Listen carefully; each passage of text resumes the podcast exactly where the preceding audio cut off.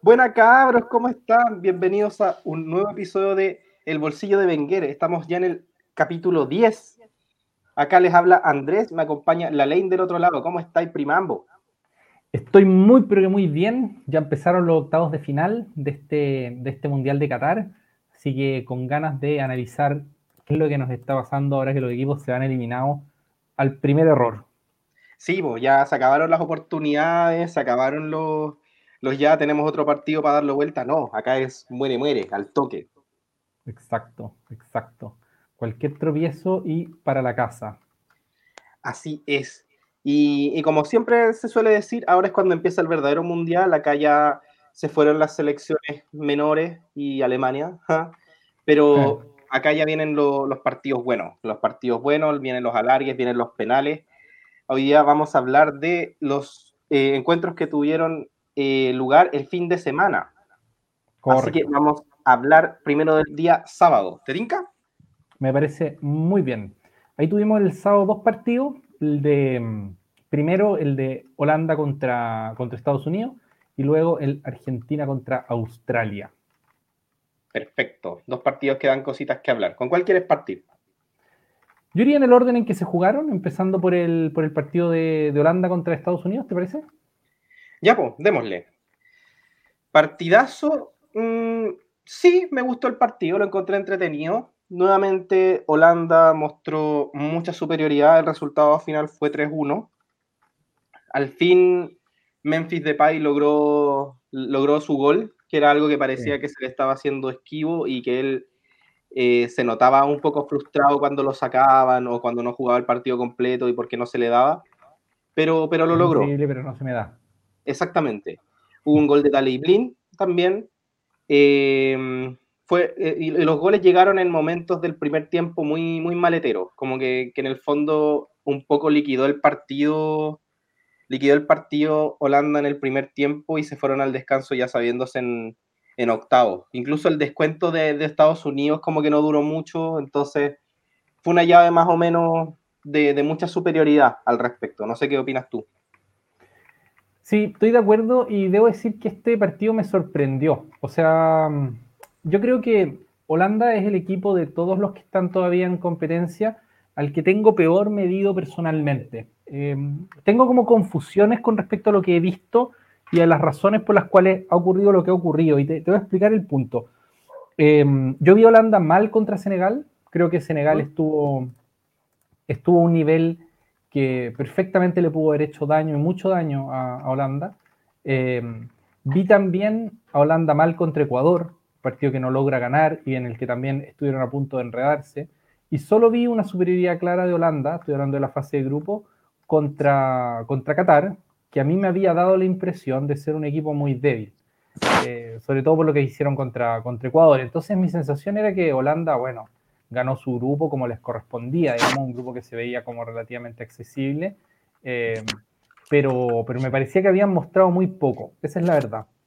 Y en cambio Estados Unidos me había parecido una selección que, más allá de los buenos partidos como, como contra, contra Gales, aunque no lo pudo ganar, pero fue superior a Gales, eh, y el buen partido de, cierre, eh, me, había llamado la atención su partido contra Estados Unidos, en que habían tenido muchas ocasiones de gol, un, juego dinámico, un juego como agresivo.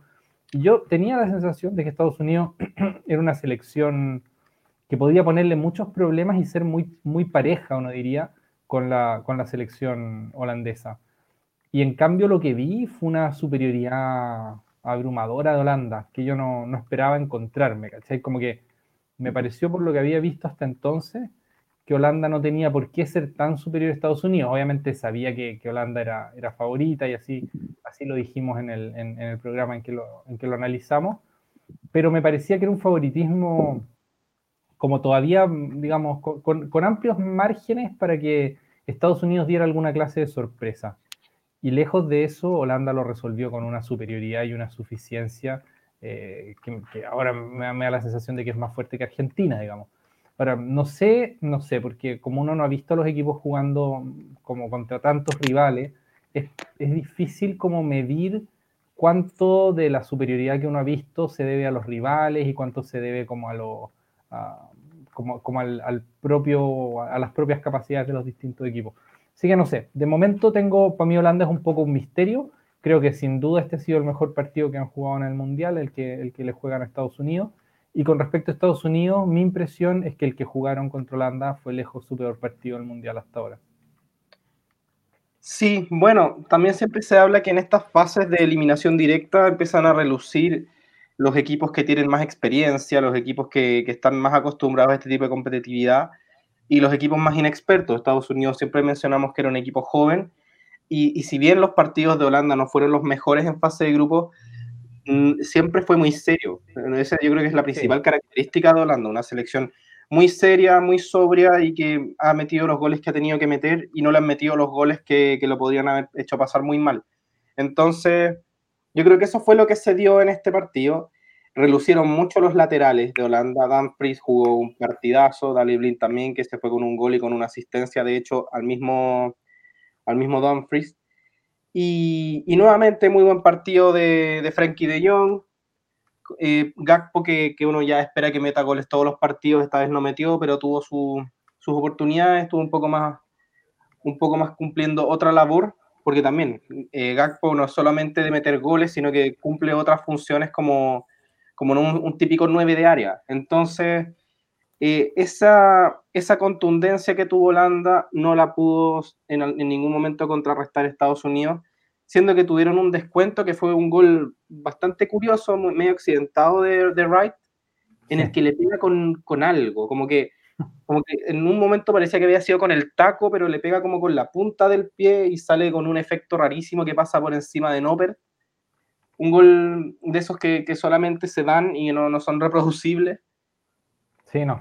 Era un, era un, gol que al primer vistazo parecía un golazo, porque parecía como si hubiera definido encima de, Rabona, así, como de taco y de globito el segundo palo, una cosa así, pero insólita, como el, el, gol de su vida. Y después cuando uno lo ve repetido, parece que fue un puro accidente el gol. Eh, sí, pues fue como, como accidental. Y... y le sale un gol muy raro. Partido muy, muy bajo, se podría decir, de Pulisic. Entró Gio Reina, que era uno de los, de los grandes carteles que tenía la selección y que jugó muy pocos minutos. Tuvo como se dice que hubo problemas con, con, el técnico estadounidense al respecto, pero los minutos que jugó no fueron muy buenos. Entonces, yo sentí que acá lo que pesó más fue la contundencia de un equipo con experiencia versus un equipo joven, pero que tiene un buen proyecto a futuro y que sobre todo lo van a sacar a relucir en su mundial, en el que ya están clasificados. Estados Unidos va a ser C del mundial del 2026 y llega con un excelente equipo y con, yo creo que, un buen sabor de boca. No sé qué, qué opinas tú. Sí, sí, o sea, creo que el, Mundial de Estados Unidos fue muy bueno. Obviamente, hay una frase que, le he escuchado a algún, algún periodista deportivo alguna vez eh, y que me parece que tiene un punto cierto y, decía algo así como eh, el, fútbol es puro presente, como que el futuro en el fútbol no existe. Eh, y se refería a él a que tú no puedes decir, ya, nuestro próximo Mundial es el bueno, porque porque tú no tienes idea de lo que va a pasar con tus jugadores en el próximo mundial, no sabéis en qué nivel van a llegar, no sabéis cuántos van a estar retirados, no sabéis, como en el fondo no sabéis nada, ¿cachai? Tú miráis, en el fondo, las oportunidades que tienes en el presente las tenéis que aprovechar porque hay que contar con que nunca más vas a tener ninguna parecida. Eh, se refería a algo como eso. Y, y, a mí me parece que hay algo cierto en eso y que es un poco difícil estimar qué va a ser de Estados Unidos en cuatro o en tres años y medio más, porque, porque te insisto, o sea, cuál va a ser el nivel de Pulisic en ese momento, cuál va a ser el de el del propio Gio Reina o el de, o el de McKinney o el de, no sé, uno puede empezar a enumerar Wea y qué sé yo. Eh, uno no sabe en qué nivel van a estar.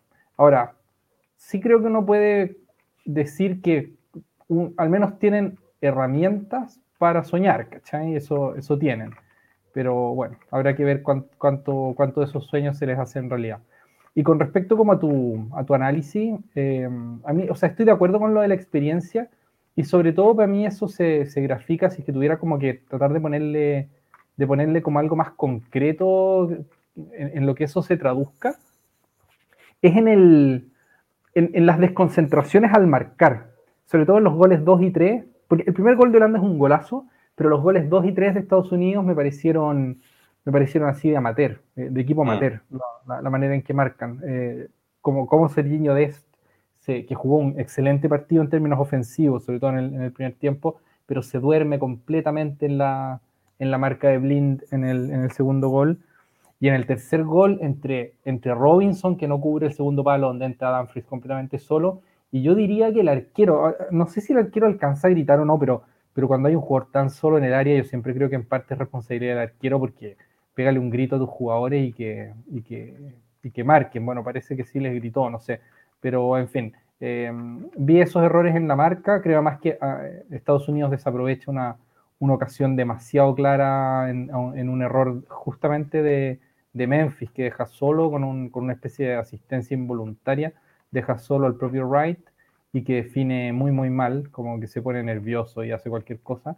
Eh, en fin, como que vi, errores así que uno podría decir que son de concentración, pero al final son tantas cosas que dan ganas de decir, mira, hay una diferencia de jerarquía ¿no? entre los dos equipos y, Holanda sabía mejor ah, de qué se trataba el juego, ¿cachai? una selección con más experiencia y con, y con, más, con más nivel en todas sus líneas al final. Sí, así es. Bueno, yo, yo que sigo harto a los jugadores, por lo menos estadounidenses que juegan en, en la Premier League, me gustó harto el desempeño de bastantes de ellos. Siento que, por ejemplo, jugadores como Christian Pulisic rindieron más por su selección de lo que están rindiendo actualmente en sus clubes. Em, y eso me, da una buena sensación. O sea, han ganado las últimas, la última Copa de Oro, la Nations League eh, de la CONCACAF, la ganaron, que son, son torneos que por lo general siempre han tenido supremacía mexicana.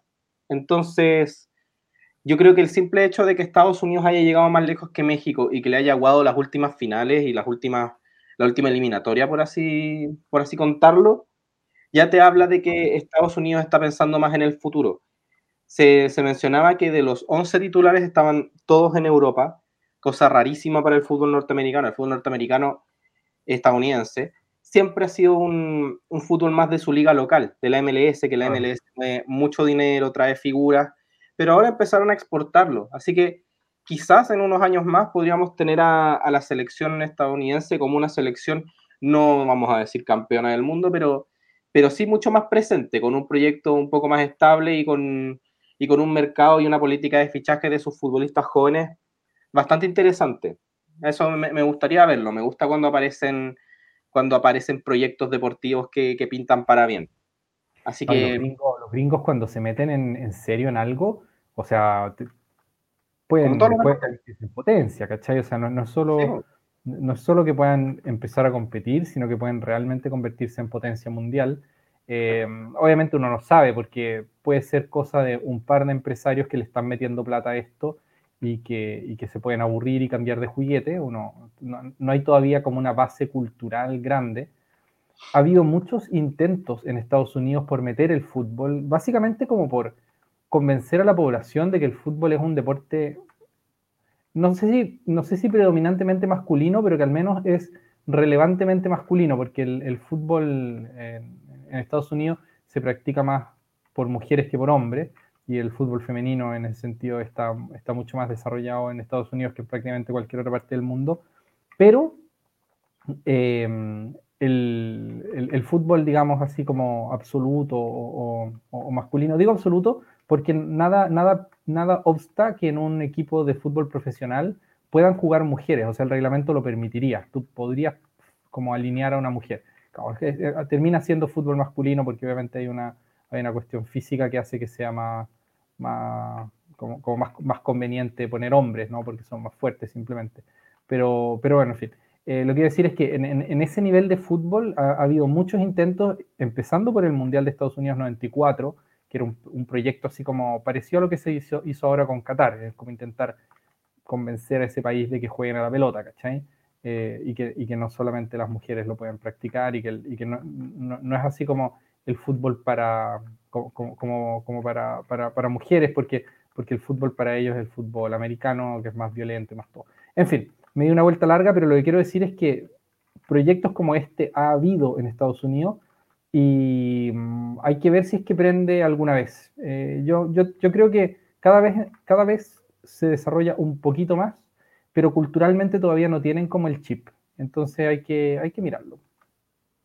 Bueno, igual hay que decir que la historia estadounidense en los mundiales, antes de la década de los 90 era prácticamente inexistente, habían ido a dos solamente, y, ya en el, en el 90 empiezan a venir a todos los mundiales, salvo por Rusia 2018, y si bien su confederación es poco competitiva, hay pocas selecciones que le hagan el peso, principalmente México, de repente Costa Rica se sostiene con un buen equipo, a veces Honduras lo hace, etc. Eh, pero han mantenido una constancia y, eso yo creo que ya es el primer paso. Por lo menos yo he visto eliminatorias estadounidenses y va, va gente al estadio, va gente a verlo, pero no sé si es tanto por el fútbol o como por el sentimiento estadounidense, esa sensación gringa de, de We are American, we are great, ¿cachai? Que, también lo puede ser. Los, los, estadounidenses aman el deporte, les encanta, les encantan todas las ramas olímpicas, las practican prácticamente. Entonces, es, es probable que sea por eso, pero yo creo que ha habido un crecimiento notorio en el fútbol estadounidense. sin duda. Y, y, hay, que tener, hay que tener ojito por lo menos en esa confederación, porque ya si si ya estaba una selección dominando todo, ahora que haya dos, te hace mucho más complejo la clasificación para cualquiera de las otras. Es decir, ya dos cupos se estarían yendo por defecto. Como pasa en Sudamérica, por, cierto. Sí, por como pasa en Sudamérica, por cierto. Pero, pero eso, Bangal está invicto en mundiales. Dato, dato curioso. Notable. Que no sé si tú tenías. No, no lo tenía. Lo que sí tengo es lo que comentábamos de la, en el fondo de que, de que Holanda básicamente nunca, nunca pierde en los 90 minutos ¿sí? en, mundiales.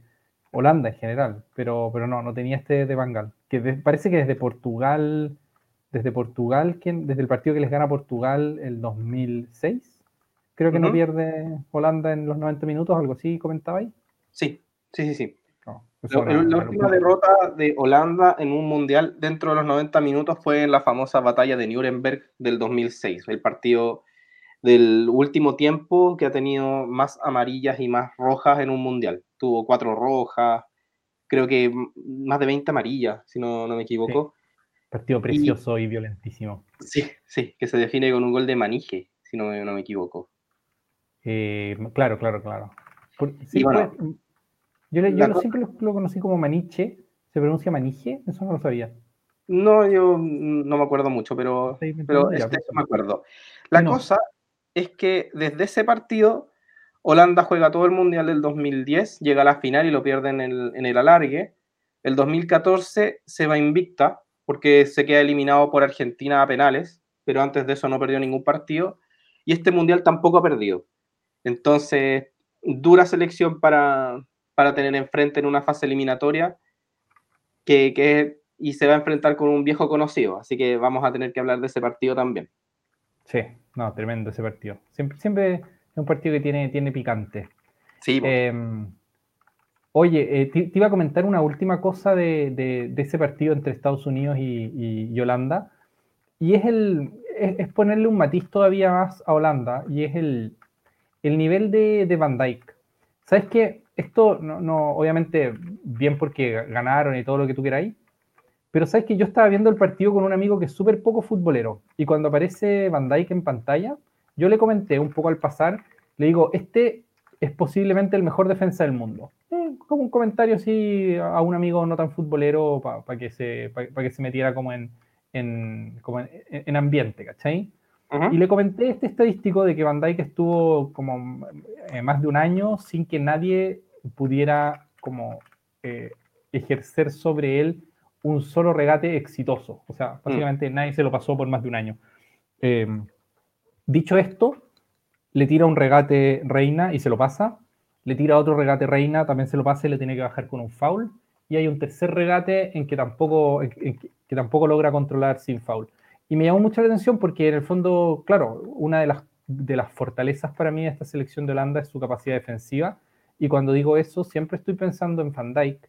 Eh, pero lo cierto es que en, un dato así muy, como, como, que puede sonar muy incidental, eh, no estuvo bien Van Dyke. Aunque, aunque no, ninguno fue un error grave, porque, porque bueno, es un, fueron jugadas como sin ninguna relevancia en mitad de cancha, eh, creo que las tres. pero ojo ya, o sea, no, no, es el Van Dijk que, como Prime que nosotros hemos visto ser como, como cambiarle el nivel competitivo a, un equipo campeón de, Europa, ¿cachai? No es, ese, no es ese jugador en este momento. Bueno, eh, Liverpool, que es donde juega Van Dijk, lo ha padecido esta temporada y se ha hablado mucho del nivel de, de él. Es decir, ha cometido penales que no solía cometer, lo han driblado más, han habido eh, goles por desconcentración de él, ha aparecido en muchas fotos de goles. Entonces, el, nivel de Van Dijk te, explica un poco el, puntaje actual del Liverpool en la Premier. El Liverpool es un equipo que en las últimas Premier ha estado jugando de tú a tú con el Manchester City, sacando 90 puntos. Claro. Y ahora va, está fuera de zona de Europa League. Entonces eso lo, explica un poco. No, obviamente no toda la responsabilidad de Van Dyke, pero, pero sí, su nivel no, ha sido el mejor.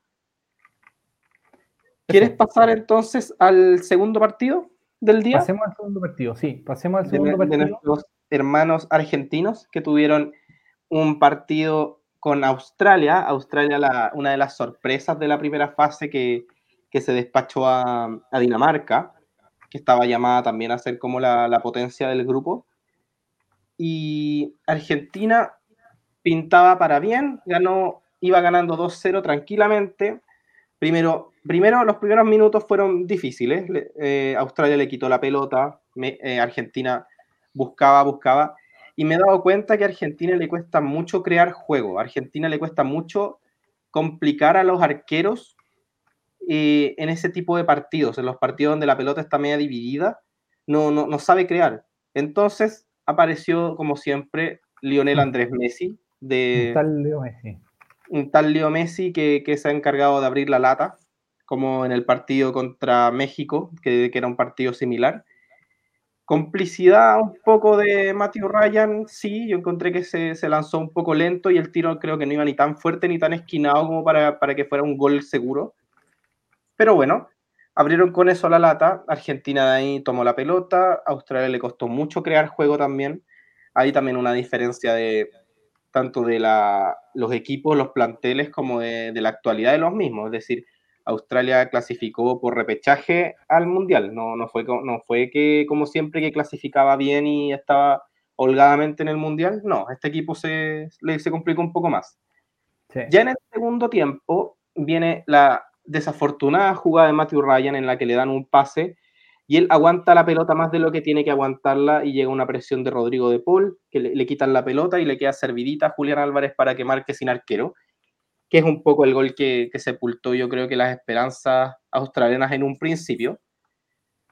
Pero, sin embargo, Australia se encuentra con un gol accidental, que es un remate fuera del área de, de Goodwin, que se desvía, me parece que en Lisandro Martínez, y, descoloca al Dibu y es gol. Y a partir de eso, Australia se volvió un equipazo y casi hacer, de hecho, casi eh, un futbolista australiano que tengo perdido el nombre en este momento, marca uno de los goles del Mundial en los que se paseó a toda la defensa argentina. No sé si tienes tú ese gol en... Sí, sí, sí, es el, es el, lateral izquierdo que se llama eh, Biche, algo así. Bejic, Bejic, Sí, yo, o sea, yo no lo conocía antes del Mundial, pero me ha parecido muy habilidoso, no solo en este partido, sino que en, varios. Eh, o sea, muy, muy interesante. Nada como esa en varios partidos. Bejic, sí. Eh, sí, sí. Pero, pero yo creo que esa jugada retrató bastante a la defensa argentina, porque pasó bastante fácil entre Cuti Romero, entre Otamendi, al final una desviada salvadora de, Lisandro Martínez evitó el gol, pero, pero ojo con, lo fácil que le entraron. Sí. Mira, mi impresión es que contra todo lo que, lo que sigue diciendo la, prensa argentina, eh, el equipo argentino está, está sobreviviendo con lo justito en este mundial, con lo justito, con lo justito. Ellos parecen, al menos, al menos los, que, los que yo más escucho, que son los de DirecTV, parecen creer que Argentina nos viene dando un recital de fútbol tras otro, eh, pero no es eso lo que yo he visto. O sea, a mí me, ha dado la impresión Argentina de, tener muchas, muchas carencias y entre otras, yo, yo acá sería un poco más, más severo que tú con respecto al arquero, al arquero eh, australiano. O sea, a mí me parece, claro, Ryan, me parece que sin el partido que juega el arquero australiano, Ryan en este caso, eh, Argentina se pudo haber ido contra Australia, que, o sea, con todo el respeto, no es una selección para, para, complicar de ese modo a Argentina, pero me parece que los dos goles de Argentina son, son con complicidad, como se dice, del arquero, eh, y complicidad importante. Bueno, el segundo es obvio, pero el primero también. Me parece mm. una, jugada que no, no, tiene por qué ser gol eso. Eh, y claro, si, si, digamos así, entre comillas, regalas dos goles en, en, una, en unos octavos de final del Mundial, te vas a, te vas a ir, digamos, ¿cachai? Y pese a eso, cierto, es cierto que el, que el, que el gol de, de Woodwin o, o, autogol de, de Enzo Fernández, como me parece que lo dieron, eh, es, es, relativamente fortuito, eso es verdad. De todas maneras, Woodwin estaba en posición de, de, patear y hacer daño, o sea, es una, es una jugada que ya, más allá de que, de que se desvíe, era una jugada peligrosa de antemano. Eh, pero después de eso tienen al menos tres los australianos, dos muy claras, que son esta que tú comentas de, de, se me volvió, se me volvió a olvidar el nombre, eh, claro, del lateral, eh, y la otra en el último minuto, eh, que salva el Dibu Martínez y que termina como con, con los jugadores casi que levantando en, en, andas al, al, al Dibu, porque realmente es una salvada que les, evita irse a una, a una prórroga. un mano a mano en, en, el área en el último minuto, cuando, cuando tenías el partido ganando 2-0, a mí la sensación que me transmite esta, esta Argentina es que, en parte por los problemas de creatividad que tú dices, en parte porque, porque están, están todavía demasiado entregados a lo que puede hacer Messi, que con, con todo lo posiblemente mejor o uno de los mejores jugadores de la historia que, que sea, eh, es un jugador de 36 años, ¿cuántos tiene Messi? 35 años, no sé.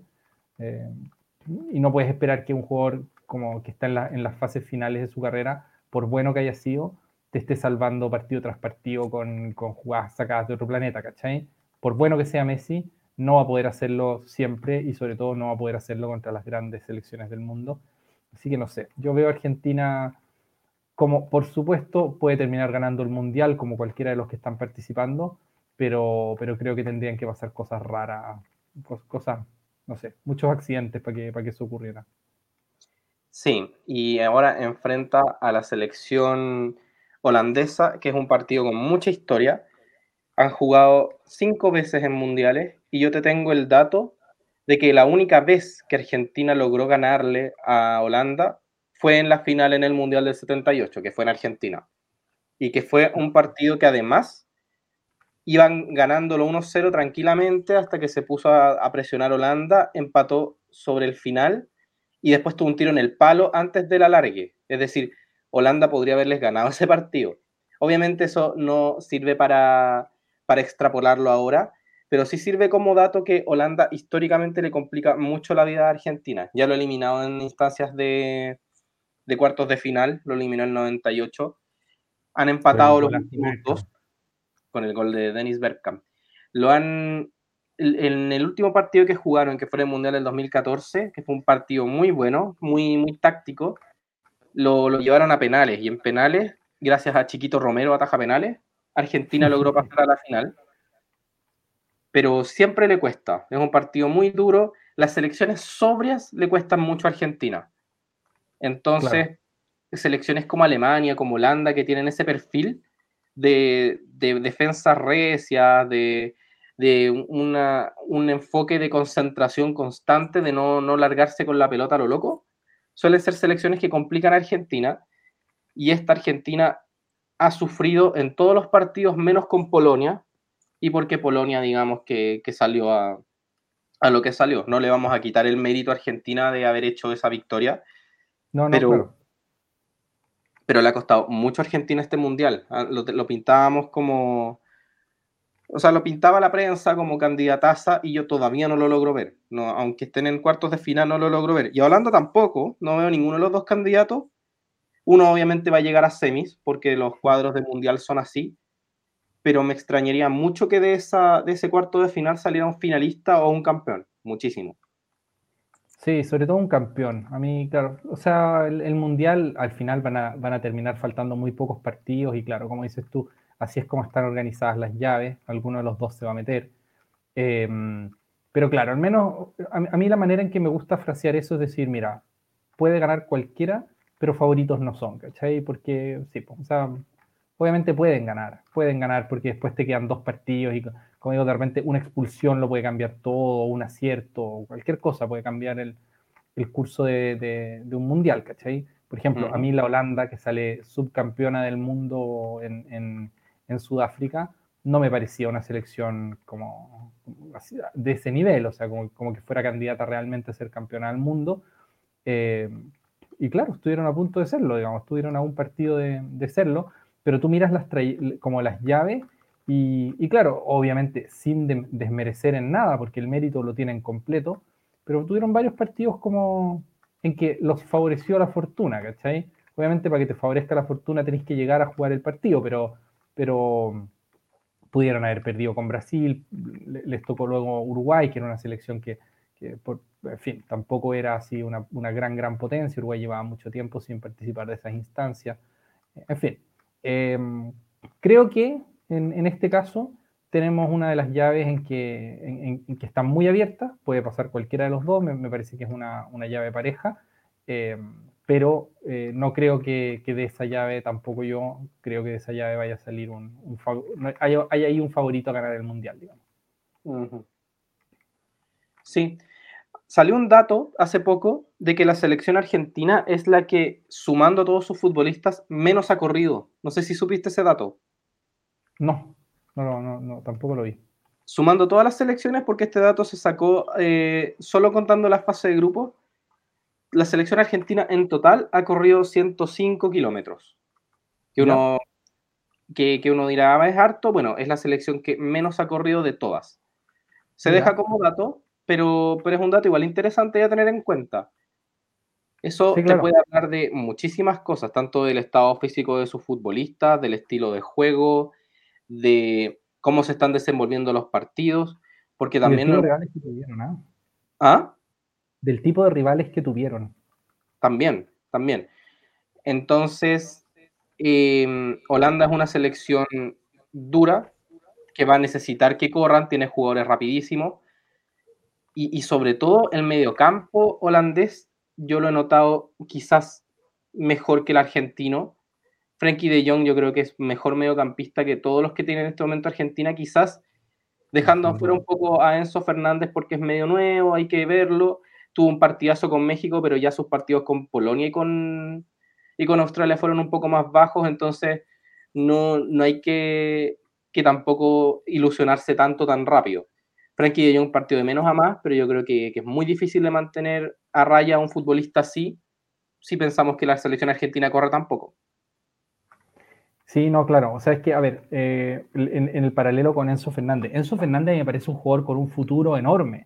Eh, y creo que, ha mostrado que tiene en sus piernas la capacidad de ser ese tipo de jugador con el que tanto el Benfica como, como, como el pueblo argentino futbolero sueña, digamos, ¿cachai? O sea, lo tiene eso, tiene esa, capacidad, pero es un jugador joven y que todavía tiene, tiene una carrera por hacer, ¿cachai? Frankie de Jong es un jugador ya hecho y derecho y que ha sido como cotizadísimo y deseado por todos los grandes del mundo eh, durante muchos años. Más allá de alguna mala época en el Barcelona, pero que es una mala época de todo el Barcelona, no, no, no, no, no solo de él, ¿cachai? Entonces, a mí me parece que, mm, no, o sea, a mí no me cabe duda de que en términos así como de jerarquía individual, eh, Frankie de Jong es, superior a cualquier mediocampista que tenga Argentina. O sea, probablemente en ese, en ese plano el jugador de más alta jerarquía que tiene Argentina sea el propio De Paul, o no sé, no, sé si, comparte ese juicio, pero, pero en el fondo no, no, tiene Argentina como Leandro Paredes, no sé, en fin, como jugadores que tampoco han rendido, han rendido tanto. Eh, y ninguno me parece de ellos que sería como un titular indiscutido y figura en el Barcelona, ¿cachai? No, no lo sé. En fin, em, mira, el dato, el dato también creo, sí, creo sobre todo que, habría que mirar por qué Argentina ha necesitado correr tan poco, porque al fin y al cabo han resuelto sus partidos corriendo lo que han corrido. Entonces, si me dice que son el equipo que menos ha corrido, creo que habla tanto, o sea, habla no tanto mal de ellos cuanto mal de sus rivales. Esa es mi impresión. Sí, igual hay que considerar que los rivales de Argentina ya prácticamente se han ido todos. Es decir, que Argentina es la que va quedando. Sí, claro, claro, claro. es que a eso quiero, quiero ir. O sea, Argentina es como que de momento, eh, con todo el respeto que me merecen todas las selecciones que fueron al Mundial, nosotros nos fuimos. eh, nada, pues, creo que no ha jugado contra ningún equipo que la, que, la desafíe tanto, o sea, que, que, le exija tanto. Y eso empieza ahora. El, Mundial duro para Argentina empieza en el partido siguiente y, y, está en ellos o que no se acabe en el partido siguiente. O sea, ahora, ahora viene la parte, la parte complicada. Y viceversa, para, para Holanda también este es su, su primer partido durísimo. De acuerdo. Así que, bien, bonita llave, bonita llave se nos viene. Yo creo que hay algo más que decir respecto a. No, por, mi parte. no por mi parte. Ya, pues entonces te propongo un pequeño break y volvemos con los partidos de hoy día domingo. Vamos a ese pequeño break y volvemos. Chao, chao, chao. Chao, chao, chao.